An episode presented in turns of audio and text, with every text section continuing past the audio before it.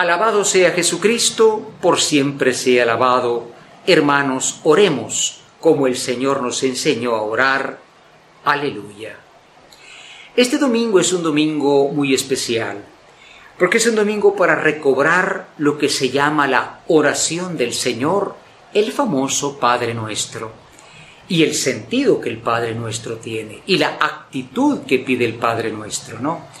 Es una oración que se hace con confianza. Los paganos rezaban, oh Dios terrible, oh Dios tremendo, oh Dios de cólera. Jesús dice, cuando ustedes oren, digan, Padre nuestro. Y Padre lo dice con la palabra papá. ¿Por qué decimos que hay que recobrar el Padre nuestro? Porque a veces lo rezamos poco. Y es la oración que debíamos rezar varias veces al día. Ponernos en confianza en la mano de Dios. Pedirle que su reino venga y pedirle lo que necesitamos. Y recuperarla porque ustedes saben que la cantidad de evangélicos que tenemos en nuestro país han borrado el Padre nuestro hacen oraciones al Dios de la venganza, al Dios de poder, al Dios de la riqueza. Es algo tremendo, es gente buena, pero está equivocada. Ustedes recen así, dice Jesús.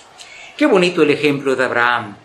Dios iba a castigar a dos ciudades pecadoras, Sodoma y Gomorra, y Abraham intercede. Interceder es pedir no para uno mismo, sino para aquel. ¿Cuántas veces vemos necesidades físicas o espirituales y decimos que Dios lo ampare y no le decimos Señor, ampara a este hermano mío, reza por él.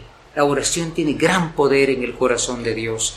Decía San Agustín que es la debilidad de Dios, es cuando nosotros en la oración le imploramos. El Salmo 137 es un salmo muy hermoso.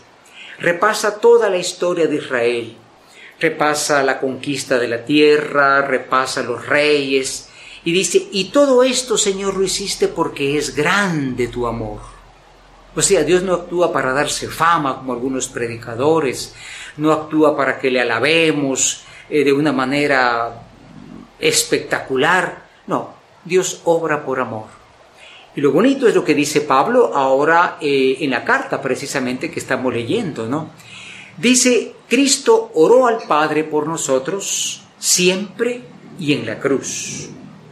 ¿Qué hizo Cristo? Dijo, Señor, que yo no sienta dolor. Padre, que no sienta dolor. Dijo, no, Padre, perdónalos, porque no saben lo que hacen. Lo que hacía Abraham, intercedió por nosotros el Hijo de Dios.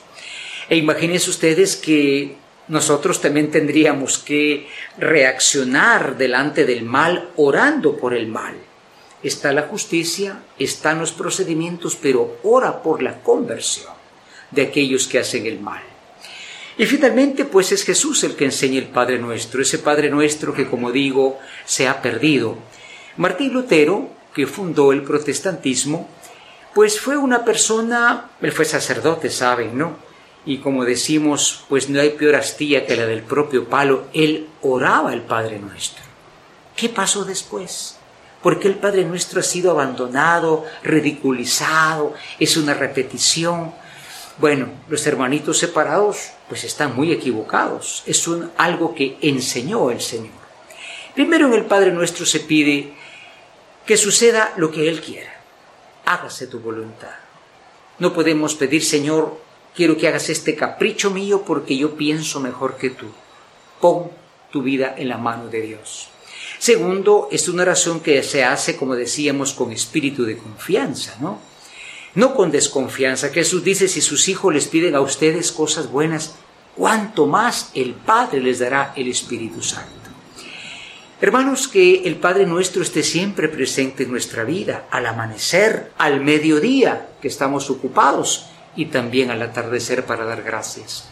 Es una disposición clave. Pidan y se les dará, busquen y encontrarán. El Señor insiste en la oración, la debilidad de Dios y no es que Dios nos responda, es que tú y yo no lo escuchamos.